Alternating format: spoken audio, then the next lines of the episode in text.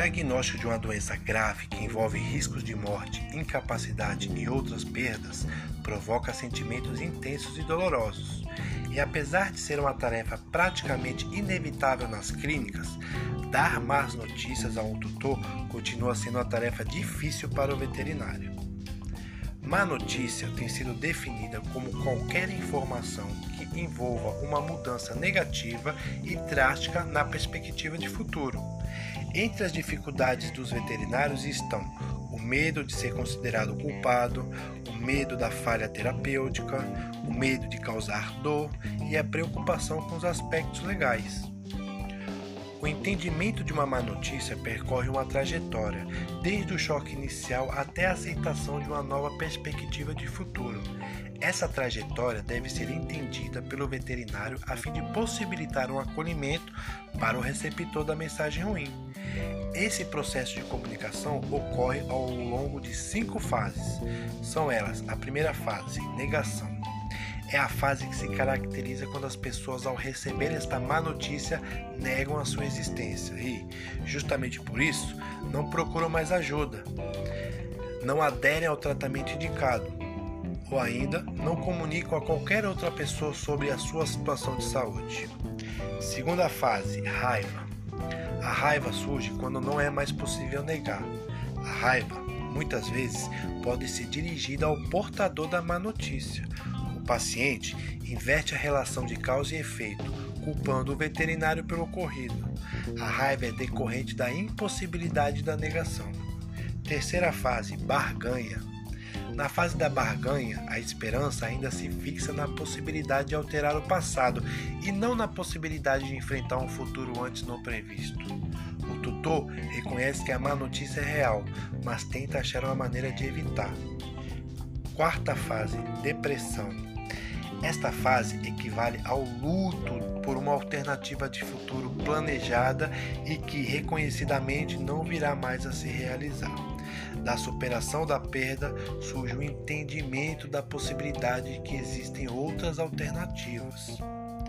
Quinta fase: aceitação. Ocorre a aceitação da má notícia da perspectiva de futuro do tutor e a possibilidade de concretização de uma esperança. Esta fase é a que permite o entendimento adequado de uma má notícia. Esta é a fase mais adequada para realizar o compartilhamento dessa informação com terceiros.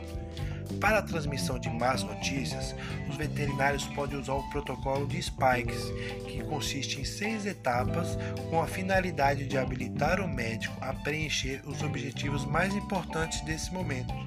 Etapa 1: Planejando a entrevista.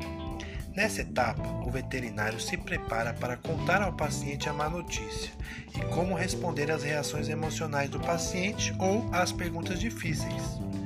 Como mensageiro de más notícias, o profissional deve esperar ter sentimentos negativos consigo, se sentir-se frustrado ou até mesmo responsável por aquela situação.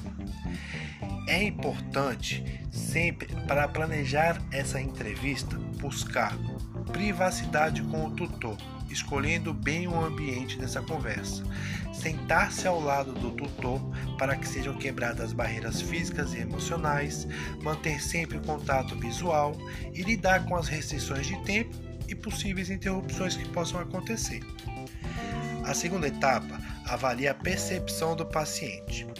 Antes de discutir os achados médicos, o veterinário usa perguntas abertas para ter uma ideia precisa de como o tutor percebe aquela situação. São questionamentos que o veterinário faz ao tutor para saber seu nível de compreensão sobre a doença. Terceira etapa: obtendo o convite do paciente. É quando o tutor expressa o desejo de ter plenas informações sobre o diagnóstico, prognóstico e detalhes da doença. Quarta etapa: dando conhecimentos e informação ao paciente. Avisar o tutor que más notícias estão por vir e com isso diminuir o choque da transmissão das más notícias podem facilitar e muito o processamento dessas informações. Quinta etapa: abordar as emoções dos pacientes com respostas afetivas. As reações emocionais às más notícias são frequentemente uma expressão de choque, isolamento de dor. Nesta situação, o médico veterinário pode oferecer apoio e solidariedade ao paciente com uma resposta afetiva. Sexta etapa: estratégia e resumo. Antes de discutir um plano de tratamento, é importante perguntar ao tutor se eles estão prontos para essa discussão e se aquele é o momento mais oportuno. Apresentar opções de tratamento para o paciente quando eles não estão aptos não é apenas uma obrigação legal, mas em alguns casos irá estabelecer uma percepção médica sobre as prioridades desse mesmo paciente. Fica a dica: compartilhar responsabilidades na tomada de decisão com o tutor pode também reduzir qualquer sensação de fracasso em relação ao tratamento animal.